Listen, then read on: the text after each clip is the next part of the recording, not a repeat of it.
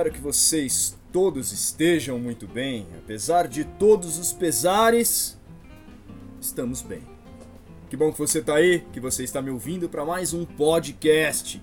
Hoje nós vamos falar no Papo com Alau sobre aquele que foi chamado pelo grande filósofo Immanuel Kant de O, O maiúsculo, filósofo, com esse F maiúsculo. Vamos falar de Ari, ou dos menos íntimos, Aristóteles. Para os menos íntimos é complicado. Oi, gente, eu sou o Vitor. Primeira coisa que eu pedi desculpa pelo barulho de fundo. Vai ficar pelo podcast aí, então é isso aí. Oi, gente, eu sou a Malu. Oi, gente, eu sou a Brenda. Bom, o Aristóteles ele foi discípulo de Platão, mas apesar disso, ele discordou dele em muitas coisas. Hoje nós vamos entender quais foram as ideias que ele criou e no que ele discordou do seu mestre. Perfeito. Fiquem à vontade. Do que, que vocês querem? Bem, a primeira, a primeira coisa que você tem que saber quem foi o Aristóteles, né? Certo, quem uma, foi ele? Uma breve biografia dele. Aristóteles, breve, breve biografia. Aristóteles é, creio eu, o filósofo que de certa forma consolida boa parte de todo o pensamento grego. A gente sempre divide a filosofia entre antes de Sócrates, que são os pré-socráticos, e depois de Sócrates. Mas fazendo uma justiça que até eu, pelos feitos de Aristóteles seria interessante que a gente também fizesse uma divisão da filosofia de antes de Aristóteles e depois dele. Aristóteles ele consegue consolidar todo o pensamento filosófico, ele é o primeiro sujeito que começa a dividir as disciplinas presentes dentro da filosofia.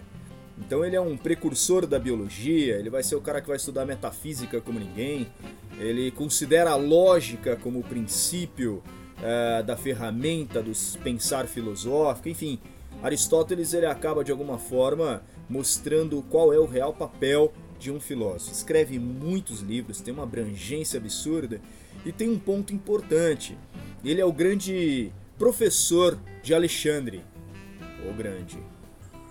Tem até um filme, né? Que, de repente a filosofia tem, tem no filme isso. Para quem acha que a filosofia ela não é prática e não se dedica ao saber prático, é muito difícil você encontrar um grande político na história que não tenha tido por detrás dele um grande filósofo. Aí sim. O meu, se Deus quiser, vai ser Anderson Rocha. É isso aí, ah muito lá, obrigado. Ah lá, começou, começou. É, no podcast anterior já fizemos duas candidaturas, não é? É a terceira agora. Você acha, querido ouvinte, que a polarização será Lula e Bolsonaro?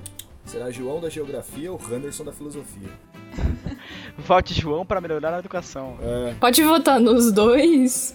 E é isso, de certa forma, a, a, grande sacada de Aristóteles foi essa. E ele não era ateniense, né? Diferente do seu mestre Platão e do mestre do seu mestre Sócrates, ele nasce em Estagira e vai para Atenas. Ele era um aristocrata, vivia numa família que tinha grana pra caramba, e aí ele consegue aí algumas, alguns privilégios. E quanto da filosofia de Sócrates e Platão influenciou Aristóteles?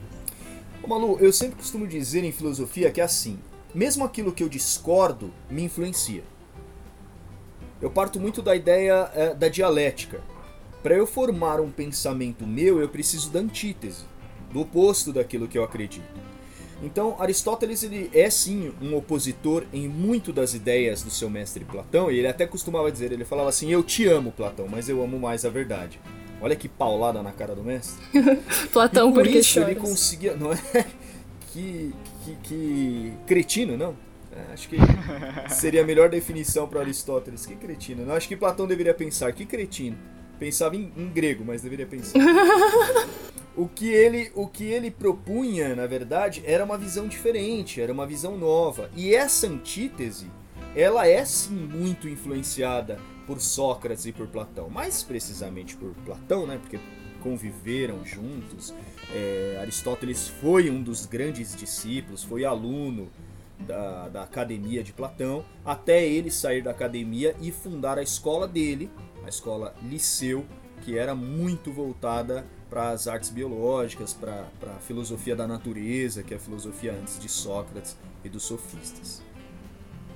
É, desculpa, não, deixa eu falar. É, você chegou a comentar que você pensa muito pela lógica e tudo mais. E o Aristóteles, ele tinha um lance com lógica também, né? É, é a lógica, assim, na Grécia Antiga, Brenda, é muito importante dizer isso. Cara ouvinte, você que está aí do outro lado, saiba as três artes que você precisa, de alguma forma, aprender em sua vida se queres ser um filósofo. É, a arte do bem pensar é fundamental. É, nós chamamos a arte do bem pensar de lógica. A arte do bem falar, todo filósofo fala ou procura falar muito bem, porque a fala é a expressão do pensamento, que é a retórica e a arte do bem viver, que é a ética. Por que a arte do bem viver? Porque é incompatível a ideia de um filósofo que não vive aquilo que ele pensa. Implica-se em a, você ter um estilo de vida de acordo com o seu pensamento. Se não tiver consonância nessas três artes, você tem uma falta muito grande enquanto filósofo. E Aristóteles ele tinha a lógica como uma ferramenta da filosofia. Ele não tem a lógica como um princípio né, como um saber filosófico como é a metafísica, por exemplo. Para ele, a lógica é uma ferramenta, o que me faz entender aquilo que é certo ou verdadeiro daquilo que é errado ou falso. Para eu encontrar a verdade, uma vez que o papel do filósofo, em hipótese nenhuma, é achar a verdade, mas nunca deixar de buscar. As perguntas que movem o mundo. Eu gosto dessa é, frase. Não são as respostas que movem o mundo, são as perguntas. Exatamente. E ele tinha algum arqué? Aristóteles não tem um arqué é, como eram os pré-socráticos, né? Aliás, até fazer um adendo sobre os pré-socráticos. Você, meu caro ouvinte, que está ouvindo aí do outro lado, como é que nasce a filosofia, né? Nasce com um bando de cara que vem de Mileto, de Éfeso, de Salmos, que é o caso de Pitágoras, enfim, que começam a tentar dar uma explicação muito mais lógica, muito mais racional e bem menos mitológica e divina para as coisas da natureza. E aí esses caras tentaram encontrar um princípio que desse origem a todas as coisas. Eles chamam isso de arqué.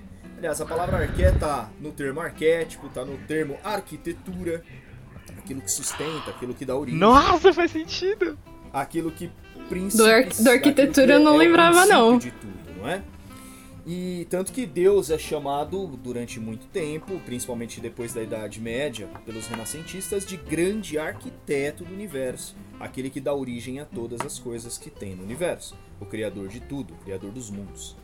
E algumas ordens aí também, meu caro ouvinte, elas pensam dessa forma, que Deus é este grande arquiteto do universo. Um ser que com um esquadro e um compasso desenha todos os universos. Simbolismo, você vê por aqui. Mas voltando em Aristóteles. Voltando em Aristóteles. Aristóteles ele tem é, uma perspectiva de supervalorizar os filósofos naturalistas.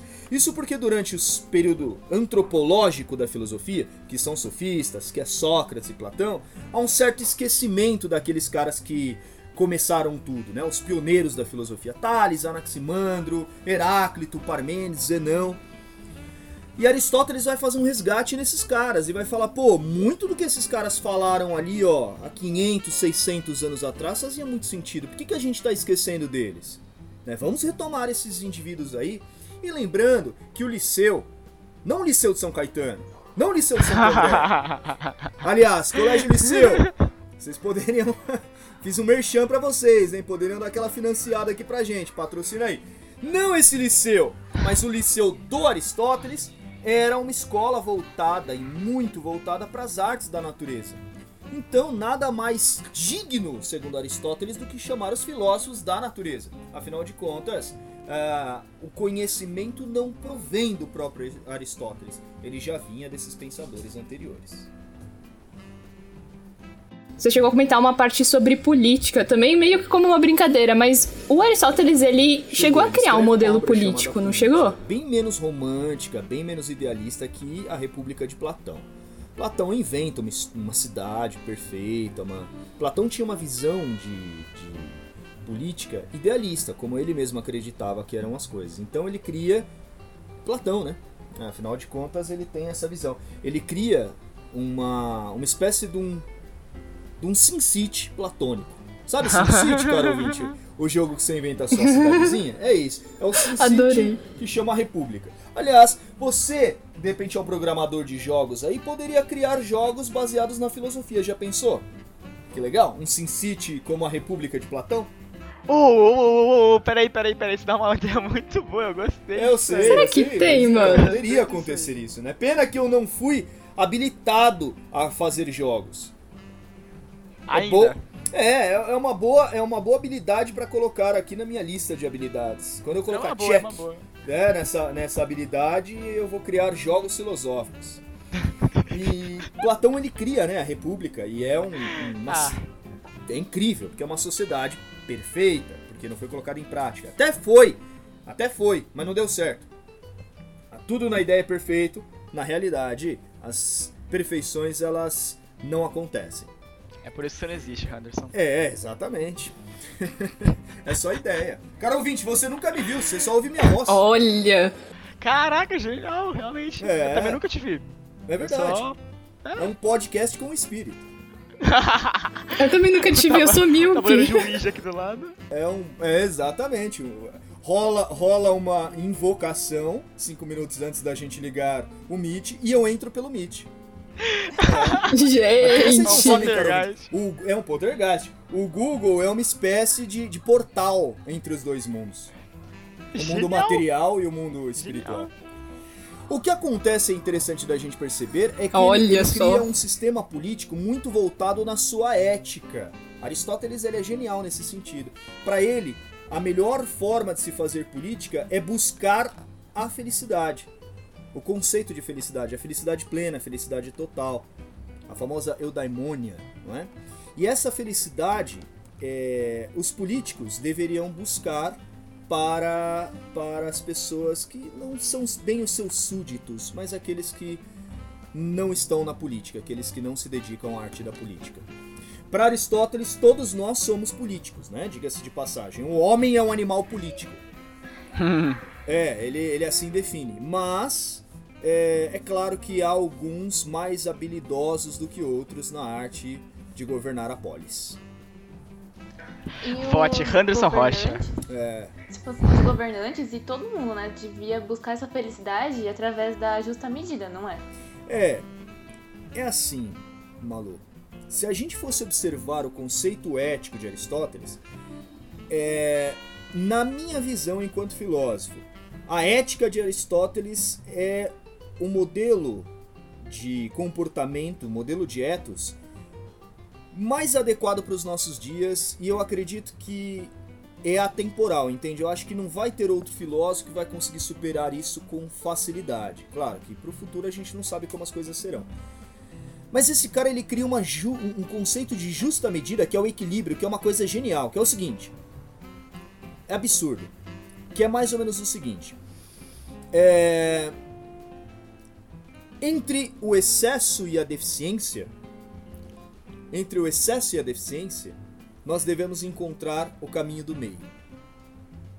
Eu vou explicar isso de maneira muito mais clara. O, o amor. O amor é um ethos adequado para Aristóteles. O amor é um ethos adequado. Só que o amor em excesso faz com É um que... que? Um ethos? É, Desculpa. o ethos. Ethos é comportamento em grego. Ah, ah, isso é muito interessante. Ethos é comportamento em grego. Só que o ah, amor em excesso, ele acaba é, fazendo com que eu ame mais a pessoa do que o meu próprio eu. Entendem isso? Então eu tenho muito amor a alguém e perco o meu amor próprio. Então é ruim. Agora, se eu me amar em excesso, que é o egoísmo, eu deixo de amar o outro. É a falta, é a deficiência, então é ruim também. Para Aristóteles é interessante nós sempre equilibrarmos o nosso comportamento, o nosso ethos. Ética, portanto, é você andar no meio do caminho. E aí, sobre isso, eu gostaria de dizer que ele consegue fundar a ética como nós concebemos e conhecemos. O conceito de justiça vai nascer aí. É por isso que o símbolo da justiça é uma balança para equilibrar as deficiências dos excessos. muito louco. Faz muito sentido, faz muito sentido. É o, o, meio, o meio termo é necessário. E não só na política, mas como na vida, né? Você não ser. E vocês todos aqui acabam muitas vezes vivenciando isso. Pode ter certeza absoluta de uma sim, coisa que sim, eu vou falar. sim. Se você Manda. viver pelo excesso ou pela deficiência de qualquer coisa, nem que, mesmo que seja alguma coisa ah, natural, o excesso ou a falta de qualquer coisa na sua vida, você vai perceber que te causará algum mal. E você vai ficar muito mais longe de alcançar a felicidade. Sim, nossa senhora. Você. Pecar por... Tem que ser aquele meio termo, né? Você tem que aproveitar, mas não pode, sei lá, viver a vida sem, sem pensar no amanhã. É a teoria da lasanha, não é, Anderson? É, tem a, a teoria da lasanha, é, é uma teoria, cara ouvinte, já, se você não ouviu os podcasts anteriores. Já foi os três podcasts aí falando sobre tudo da É, lasanha. teoria da lasanha é uma teoria inventada por mim. É, boa Bom teoria, ponto. Diga-se de passagem. Onde eu falo que o excesso daquilo que te faz feliz pode Vai causar que lasanha a é muito bom. maior ruína, né? Então, se você adora lasanha como eu e você comer lasanha todos os dias, isso te causará uma frustração muito grande. E tem a ver sim, Malu. É, eu sempre falo que o Aristóteles ele influencia muita gente. Olha só, no conceito de geografia, quando a gente estuda IDH, o Índice de Desenvolvimento Humano, um dos grandes pontos que a Salve, gente fala, João! um dos grandes pontos que a gente fala sobre o IDH é justamente a felicidade de um povo, a felicidade de uma sociedade. Aristóteles já estava falando isso. Na obra política ele fala, os governantes, os homens que controlam a polis, eles devem garantir a felicidade de um povo. E como se garante a felicidade de um povo? Com ética, com equilíbrio. Bem distante do que nós temos hoje. Hoje nós temos um conceito diferente, né? Que eu até vou continuar falando um pouquinho sobre a questão da política com vocês, porque faz sentido. Hoje nós temos uma situação adversa, porque é, dificilmente você consegue encontrar pessoas que gostam de política ou gostam de discutir e conversar sobre política. E agora eu não estou falando da questão ideológica, não. Estou falando da política enquanto uma organização humana. Porque a política se banalizou. Todas as vezes que a gente fala de política, não se tem algo positivo para se falar. Então, é, transformou-se em algo extremamente negativo. E Aristóteles ele já fazia uma distinção entre o, o- a política é, positiva e negativa do seu tempo. né? Ele dizia que a política negativa ela era afastada da ética. E aí ele dizia o seguinte, e eu quero passar para você, caro ouvinte, que vai fazer muito sentido para você agora. Ele dizia que o homem que vive bem em sociedade, o homem que tem inteligência social, o homem que sabe viver agregando pessoas, que busca parceiros, por exemplo, e compartilha com esses a vida, e é companheiro destes, e oferece ajuda, e ele também conta com a ajuda dos outros, né? aquela coisa de todo mundo junto e Deus a favor de todos. Eu não lembro. Ninguém larga a mão de ninguém. É, ninguém larga a mão de ninguém, exatamente. Eu na faculdade aí, ninguém É o homem ninguém. político. É o homem político. É o homem político. É o homem que sabe viver na polis. Então, para Aristóteles, política é um elogio. E o contrário de político, o antônimo de político, era idiotes. Idiotes, que vem do, do, da- do id, inclusive é, freudiano, id, que tem a ver com a personalidade, o sujeito que só enxerga ele próprio. O id é o sujeito egoísta. Idiosincrasia, por exemplo, é uma Eu acho que bonita essa palavra. também. Aquele sujeito individualista, né? Um contra Como que é a palavra? todos, Idiosincrasia. Mas se você soletrar, você ganha um Nossa, prêmio. Idiosincrasia. É, só letra aí, rapidinho. Ah, pelo amor de Deus, aqui não é cal- caldeirão do Como que é caldeirão do Ru- É, Soletrando. soletrando do Luciano faça uma coisa dessa. É, é, soletre, né? Coloca qualquer coisa lá e soletre. É, o que é o idiota? O idiota é o sujeito que não sabe viver em sociedade, aquele sujeito que não vive na polis, que não sabe viver com os demais. O Brasil é um país tão Entenda, entenda o caso. avesso à lógica e à ordem que nós criamos políticos idiotas. O que na Grécia seria um antônimo, aqui nós criamos políticos idiotas, não é? Então, o homem que sabe viver na polis, que vive na polis, mas não sabe viver nela. Então, caríssimo ouvinte, é interessante nós observarmos que Aristóteles já sinalizava isso. Ele já colocava isso em suas obras e mostrava para nós o quanto o indivíduo que vive isolado, que não vive com os demais, ele está fadado ao fracasso. Uma sociedade que favorece esse individualismo total está fadada ao fracasso também. Porque é uma sociedade egoísta, né, de indivíduos egoístas. E não se forma uma sociedade com egoísmos. Pensando no Brasil, realmente, né? É uma desordem ou um regresso. Nossa, que nome familiar! Nossa! Você não. Como assim? Você não ouviu o episódio ainda? Desordem e Regresso? Vai lá, foi o episódio que lançou, cara. Depois, antes desse aqui, foi muito interessante. Não, agora é dois merchans, entendeu? A gente é monetizado agora. Esse foi o merchan do dia. Pode continuar. O merchan do dia foi do Colégio Liceu, pô. Vai justo. Alô, Liceu! A padrinha, gente. Queria. É, A gente então vai- acho que a gente já. É, exatamente, começaram a monetizar. Voltando, é. É. Tá, tá, tá complicada. Eu fui, fui ver um pouco disso aí. Pode, tá lógico. a situação. Voltando. É, então, eu lembrei que eu ia falar, claro, que eu tinha esquecido. É. Posso falar? Tá, então, é. Você tinha falado que o. Voltei. Você tinha falado que o Aristóteles ele busca aqueles filósofos pré-socráticos. É por isso, é por isso que ele funda a metafísica? É, na verdade, metafísica não é um termo que Aristóteles atribui. né? O termo de Aristóteles, ele, ele não inventou o termo Caramba! As pessoas elas atribuem de forma errada. Ele cria, ele é engraçado, ele cria a que metafísica, mas ele não dá o nome metafísica. Justo, justo, justo, justo.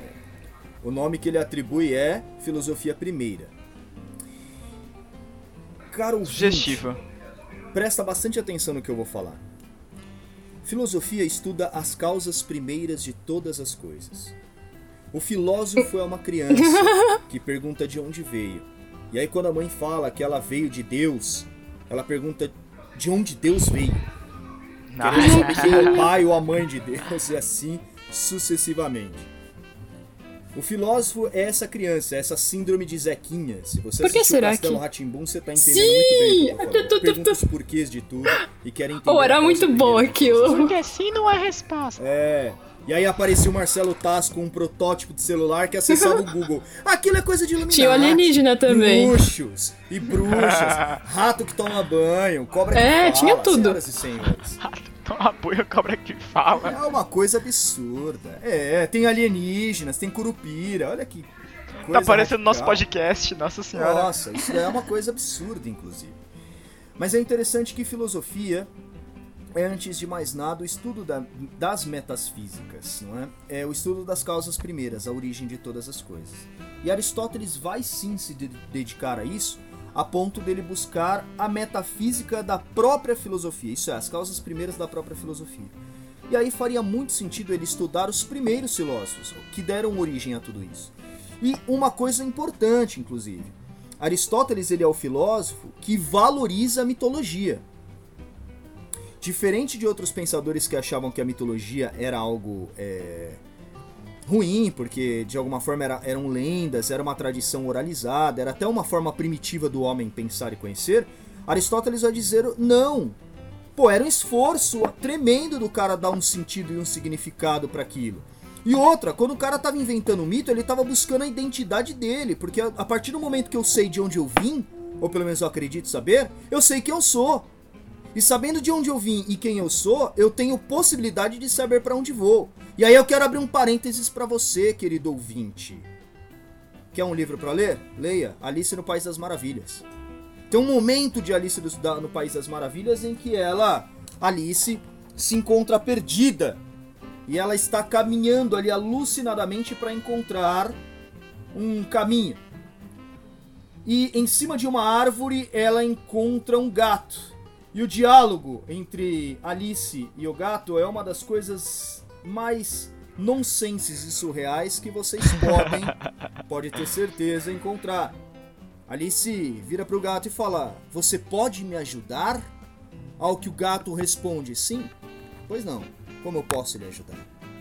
Alice, para onde vai essa estrada? E o gato responde: Para onde você quer ir? Alice responde: Eu não sei, estou perdida.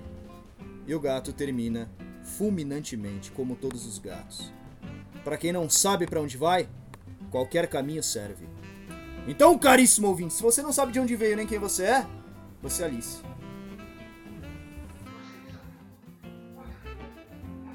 Caramba. Mas assim, em relação ao, ao, a parte que você falou do mito, ele achava ilógico, mas ele, ele exaltava o esforço que faziam para achar a identidade, é isso, né? É, é ele não, não atribui verdade, né? O mito não pode ser confundido com o verossímil. Não tinha Justo. lógica no mito. O mito não tem lógica nenhuma. Não tem como você mito, fazer um exame. Mito. É, é. Exatamente. Opa. Não tem como você fazer um exame lógico no mito. Contém ironia! Ouvinte, contém ironia isso que o Vitor acabou de fazer. Mito, é bom deixar claro, né? mito, né? Tá. Mito. É, bom, é bom deixar claro. Contém ironia. É, bom ironia. É, é, é isso. O mito não é nem verdade nem mentira. O mito tem um status. É, quando a gente estuda epistemologia, o mito tem um status sim, superior, ele é um sim. arquétipo. Ele está presente em tudo. Ah, inclusive, a gente podia fazer um episódio sobre mitologia.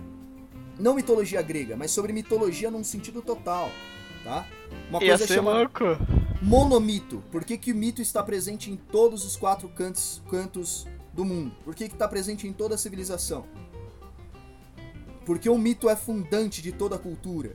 É, e por que, que toda cultura. É, toda cultura. Toda cultura. E Aristóteles ele valoriza isso. Na verdade, ele valoriza isso deixando muito claro que isso era uma ideia primitiva que o ser humano é, teve para sair do nada. Então, assim, entre nada e o mito, fiquemos com o mito. Justo, justo. Mesmo porque a filosofia é a antítese do mito. É, exatamente. É aquele negócio e da aí espiral, é o que né? eu tava falando. É, na espiral. E aquilo Caramba. que eu tava falando de Platão agora há pouco. E falando. Você pode não concordar com uma coisa, mas isso não quer dizer que ela não tenha te influenciado. Ah, mas isso fica para outro episódio. Aí você já pode negar Deus. Não, provar esse de Deus. É. é põe Descartes que é na roda que, que Descartes prova a existência de Deus, né? Exatamente, você pode provar Deus com isso. Pode continuar, Brandinha, desculpa, te cortei. Bom, é, como era importante é, essa questão de enxergar uma, um ponto de vista para depois ver o contrário, o Aristóteles fez isso na política, como você falou, mas ele também fez na teoria do ato e potência, não foi? Foi. Na teoria, você está comparando o Aristóteles com Platão agora, né? Porque a dialética mesmo, Brenda, quem inventou foi Platão, e Aristóteles ele não, não dá sequência na dialética, ele é contrário à dialética, inclusive. Aliás, tudo que Platão falou A, Aristóteles falou Z. É bem isso. Nossa. É bem isso daí. Não é nem contrário, é outra É, coisa.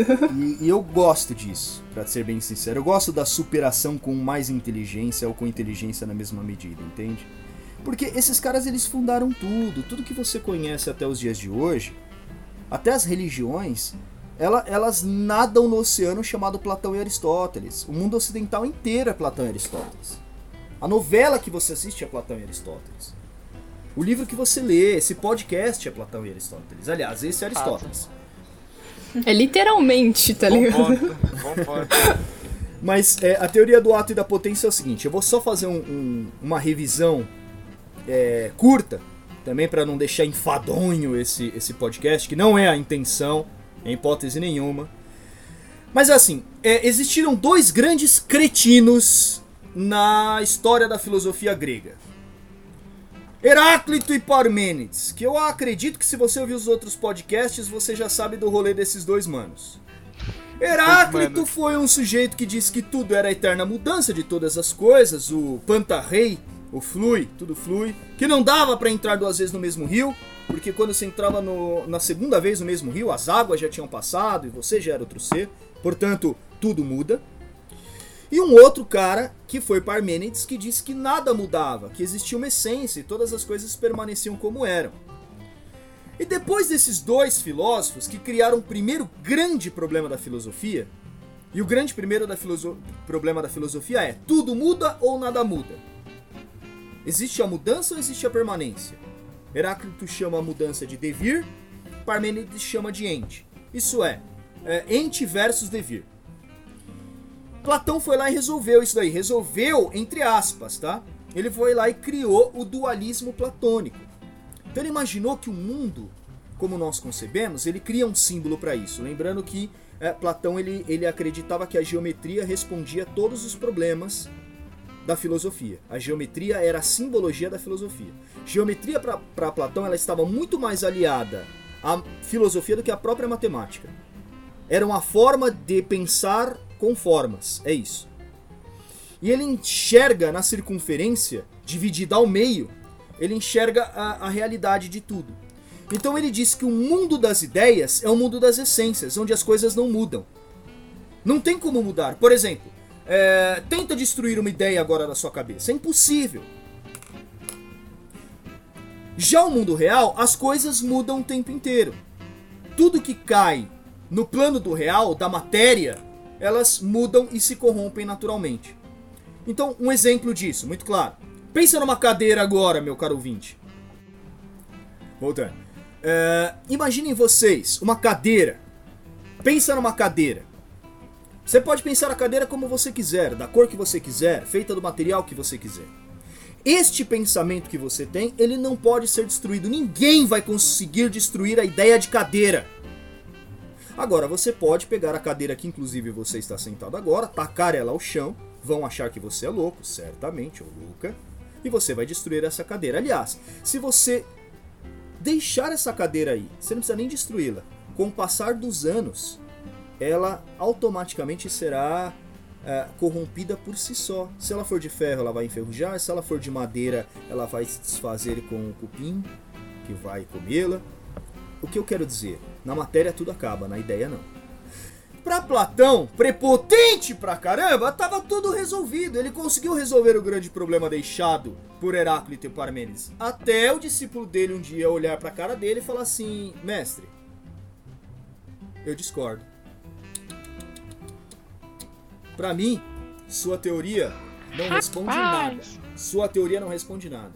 O que responde a teoria do ato e da potência. As coisas mudam, mas elas mudam de acordo com a sua essência. E aí, meu caro ouvinte, minha caro ouvinte, eu resumo essa teoria com uma outra teoria que eu tenho, a teoria da manga e do abacate. Ao que se faça abacate. saber. É, manga abacate. abacate. É, claro. Teoria do, da manga ah, e do abacate. Ah, tá, tá, tá, tá, tá, faz sentido. Dentro de toda semente, que em ato só é uma semente, possui a potencialidade de uma árvore. Essa árvore, uma vez plantada, dará outras outros frutos, no caso, outras mangas, que dentro de cada semente de cada manga terá a potencialidade de uma nova mangueira. Então tudo muda, mas muda de acordo com a sua própria essência. Porque você nunca vai plantar um caroço de manga e nascer no lugar um pé de abacate. Então as coisas Fala podem duvida. mudar? Sim, duvido. Então as coisas podem mudar, ah, sim, não. não. mas elas não mudam sem ser pela sua própria essência. E aí Aristóteles ele até cria, é, não cientificamente, mas ele cria até uma espécie de uma psicologia, onde ele vai dizer o seguinte: cuidado com a ideia de que as pessoas mudam. As pessoas não mudam a sua própria essência. Então, meu caro ouvinte, se você está num relacionamento abusivo, tóxico, onde a pessoa aí do teu lado, ela tem tratado você, né, de maneira uh, indiferente.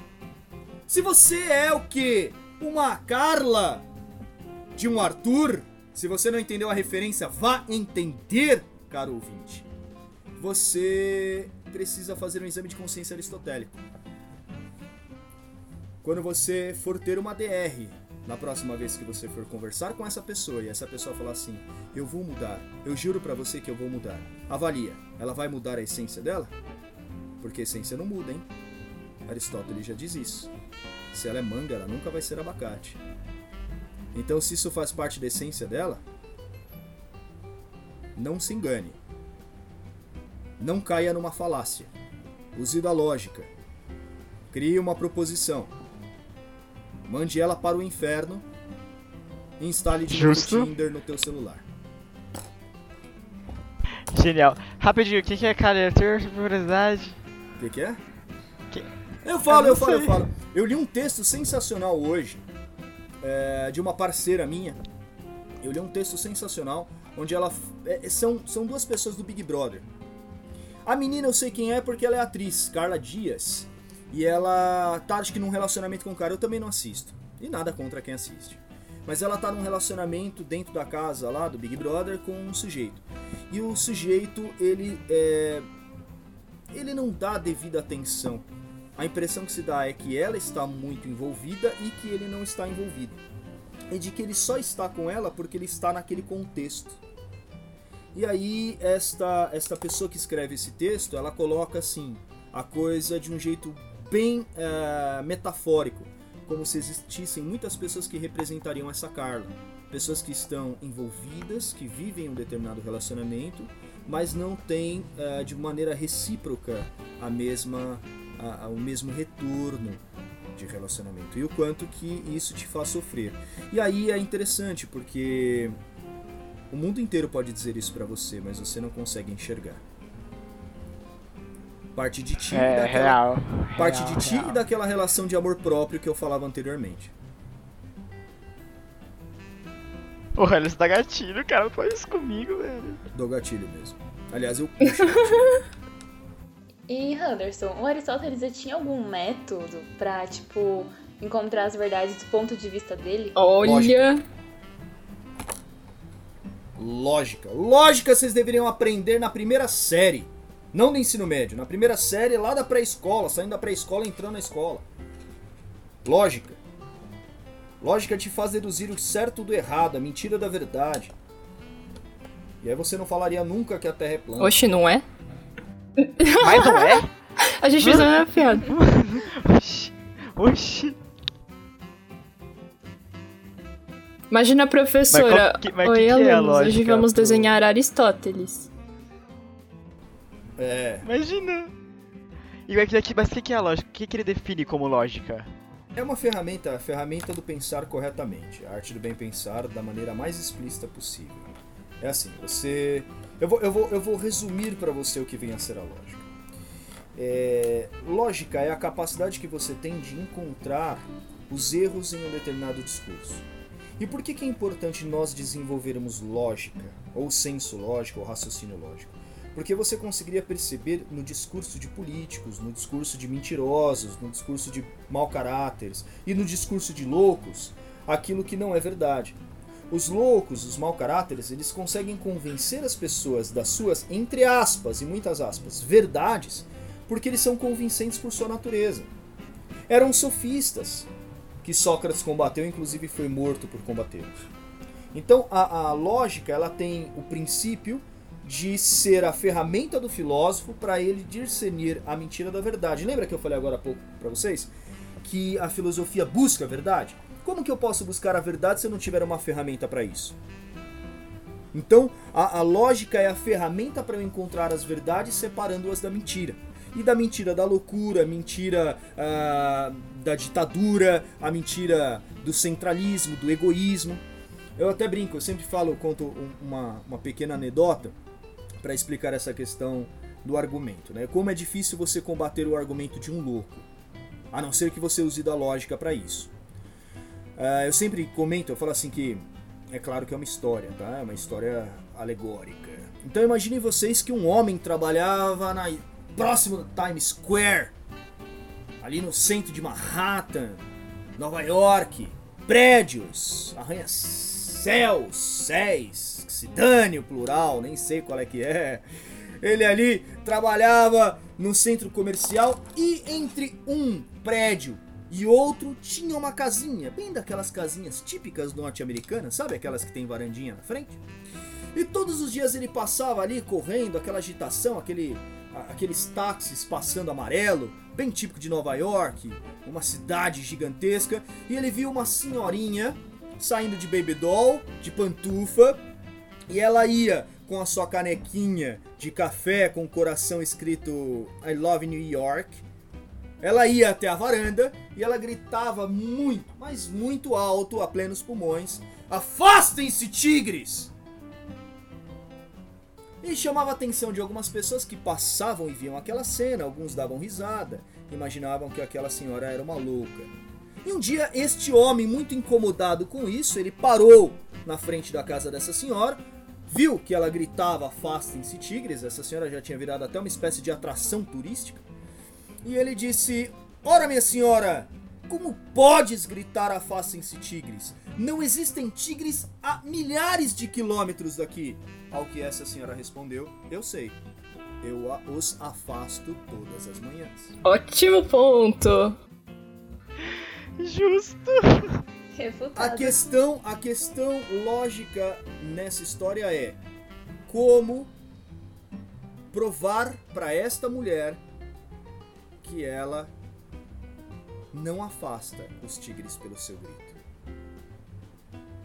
Eu já vi uma. Eu já vi uma outra versão disso aí. É interessante observar essa, é, esse, esse... Para Aristóteles só tinha uma coisa que seria capaz: lógica. É, Qual como ele provar faria. isso? Deixa A lógica aqui. é argumentar, argumentar contra ela, provando. Vamos argumentar isso, vamos argumentar isso. Como que, a gente, como que a gente prova isso? Vamos pensar. Vamos pensar? Pensa aí. Aí acaba o podcast. É. Você ouvinte que conseguiu encontrar uma resposta pra isso, conseguiu provar logicamente que essa senhora ela afasta, ela não afasta o tigre com o seu grito? Coloca pra nós aí nos comentários, seja Instagram, seja YouTube, seja o que mais que a gente tem de plataforma, Brenda? Nossa, tem tudo nossa, tá uma Conta Todas aí, Vi. plataformas, todas, todas, todas. Coloca aí. Vitor, deixa, deixa em aberto, deixa as pessoas encontrarem. É, é, é igual Ok, aquele programa ok, dos anos deixa. 90, você decide. Liga pra tal Você número É, ligue para o número. da- da- da- da- da- se você acha isso. Vou colocar o número da Malu e o número da Brenda. Eu ia fazer só agora, mas vai ficar chato, fiquei quieto. Aí só, só os. Como que é o nome do- do- dos caras que perseguem que vocês falaram? Não é Stalker. Stalker. É, não é o Ah, Stalker. Stalker, Stalker. É o, é o negativo. É hater? Hater. Só os haters Hater, mandando hater, mensagem pra Olha. vocês. Xingando. Manda pro inferno. Trava pra zap. É. É isso. Bom, então já que a gente tá caminhando pro final do podcast, só pra finalizar, qual foi o legado que o Aristóteles deixou? Malu, a Aristóteles, ele é por si só o próprio legado dele. É, você vai estudar louco. dentro da escola as disciplinas por áreas por causa de Aristóteles. Aristóteles é o, é o primeiro grande sistematizador do conhecimento. Ele é o primeiro cara que. É, ele era enciclopédico, ele vai estudar as rochas, ele vai ser o cara que vai prenunciar a geologia. Para Alexandre o Grande, com 16 anos de idade, ele ensinou Alexandre o Grande que um homem, um grande general, ele só ganha uma guerra se ele conhecer o espaço. Olha essa visão. Faz muito sentido. Faz todo sentido. Faz todo sentido. Demais, é. Um militar que não conhece de geografia, ele está fadado ao fracasso.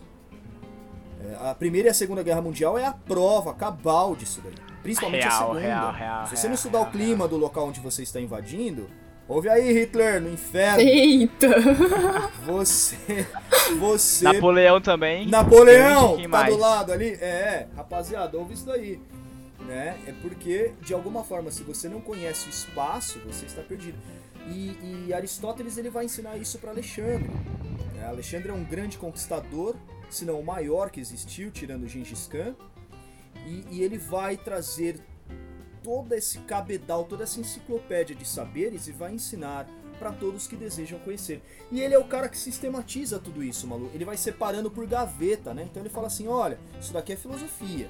E aí na filosofia você tem as subdivisões, você tem a epistemologia, a ética, a metafísica. Ó, isso daqui é linguagem. Vamos estudar linguagem. Ó, tem a, po- a poética, tem o teatro, tem a tragédia, tem a comédia. E são coisas diferentes. Aí ele falou: ó, espera aí, agora isso daqui é biologia, vamos estudar a vida. São ciências da natureza, que envolvia física, química, biologia, né? E, é, muito, muito botânica, muito botânica. E aí ele tem uma, uma. Alexandre o Grande fica com uma dívida de gratidão eterna por Aristóteles. Tanto isso é verdade que Alexandre, quando conquistador, entre os homens dele de guerra, os, os soldados, os generais, enfim, ele mandava sempre uma comissão de homens, que eu não sei quantos deveriam, deveria, sei lá, ser uns- alguns homens, né? Que eram responsáveis por coletar itens dos lugares onde eles iam. Então, por exemplo, eles iam saíam ali da região da Grécia, da Macedônia, e eles iam para o atual Egito. Então tinha um indivíduo que ia pegar é, é, um punhado de terra do Egito, um punhado de areia, o outro ia pegar, é quase um trabalho de campo, ia pegar uma- um rochedo, um ia ver de repente um escorpião, colocar o escorpião ali em algum lugar e levar para Aristóteles estudar. Então Aristóteles ele- tabela. antes de Charles Darwin, ele é o primeiro a criar um catálogo de tudo isso. Só que ele não cria só de, de- de- de seres vivos, tá? Ele cria de tudo, inclusive de rochas, de gemas, de tipo de água, é, enfim, de tudo isso. E ele estudou política, ele estudou poética, ele estudou tudo, Tudo que você, tinha direito. ouvinte, possa imaginar. Ele estudou tudo isso.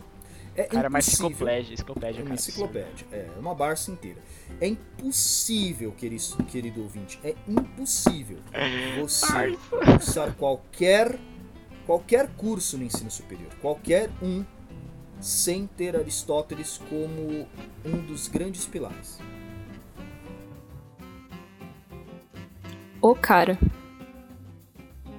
Ô, cara, por isso que eu comecei o Cara. episódio falando que Manuel Kant, que é um grande filósofo, vai dizer que o maior dos filósofos, o dos filósofos foi o artigo definido maiúsculo, filósofo, F maiúsculo.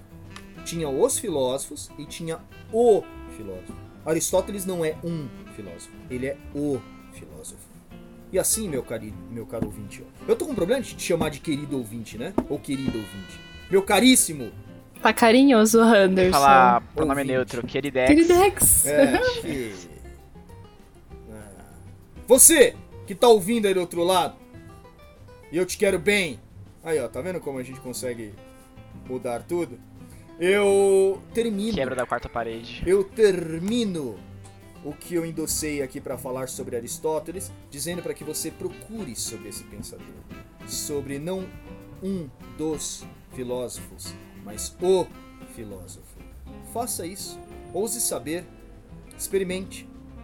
Vou deixar umas citações aqui pra quem quiser realmente conhecer mais sobre ele. É, o Aristóteles ele tem muitos livros, né? Mas eu vou comentar alguns aqui, que é Ética Nicômaco, Metafísica e Política, que são alguns dos que a gente chegou a comentar aqui. E também tem um filme que chama Alexandre, que ele é a história do Alexandre o Grande, mas o Aristóteles acaba aparecendo também, né? Alguém mais quer citar alguma coisa? Agradecer por ouvir até aqui. E a gente tá com muitas ideias pro podcast. Eu falo isso.